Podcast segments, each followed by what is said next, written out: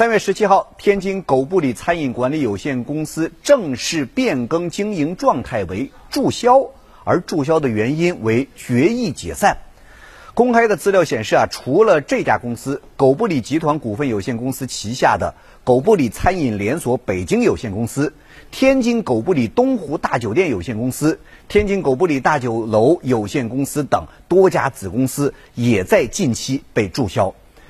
那作为一家老字号，难吃又贵的差评标签，近年来一直伴随狗不理。去年九月份的时候，就有网友呢到北京王府井狗不理餐厅进行实地探访，并且拍摄视频上传网络，对店内包子品质、服务以及菜品的价格等方面都给予了负面评价，引发热议。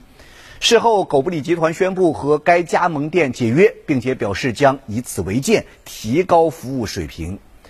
那除了管理和产品本身呢，狗不理借力资本市场之路也是十分的坎坷。